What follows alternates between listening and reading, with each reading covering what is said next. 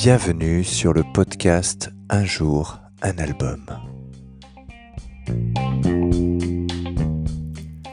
Alors aujourd'hui nous allons parler du quatrième album euh, du groupe de métal euh, technique suisse euh, Coroner.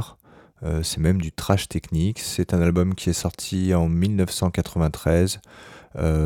c'est un peu les maîtres du trash technique en Europe. je pense qu'on peut le dire, en tout cas à l'époque. C'est hyper bien ficelé il y a des rythmiques très syncopées, des ambiances assez, assez lugubres.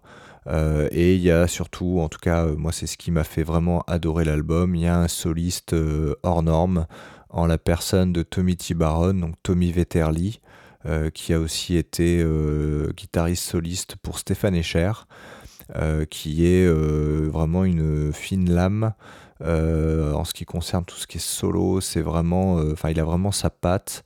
Euh, il joue, il a un jeu super original et, et voilà, ça bute tout simplement.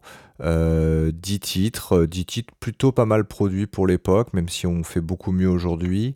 et mon titre préféré, en tout cas celui que je vous recommande, c'est le bien nommé Serpent Moves. Bonne écoute.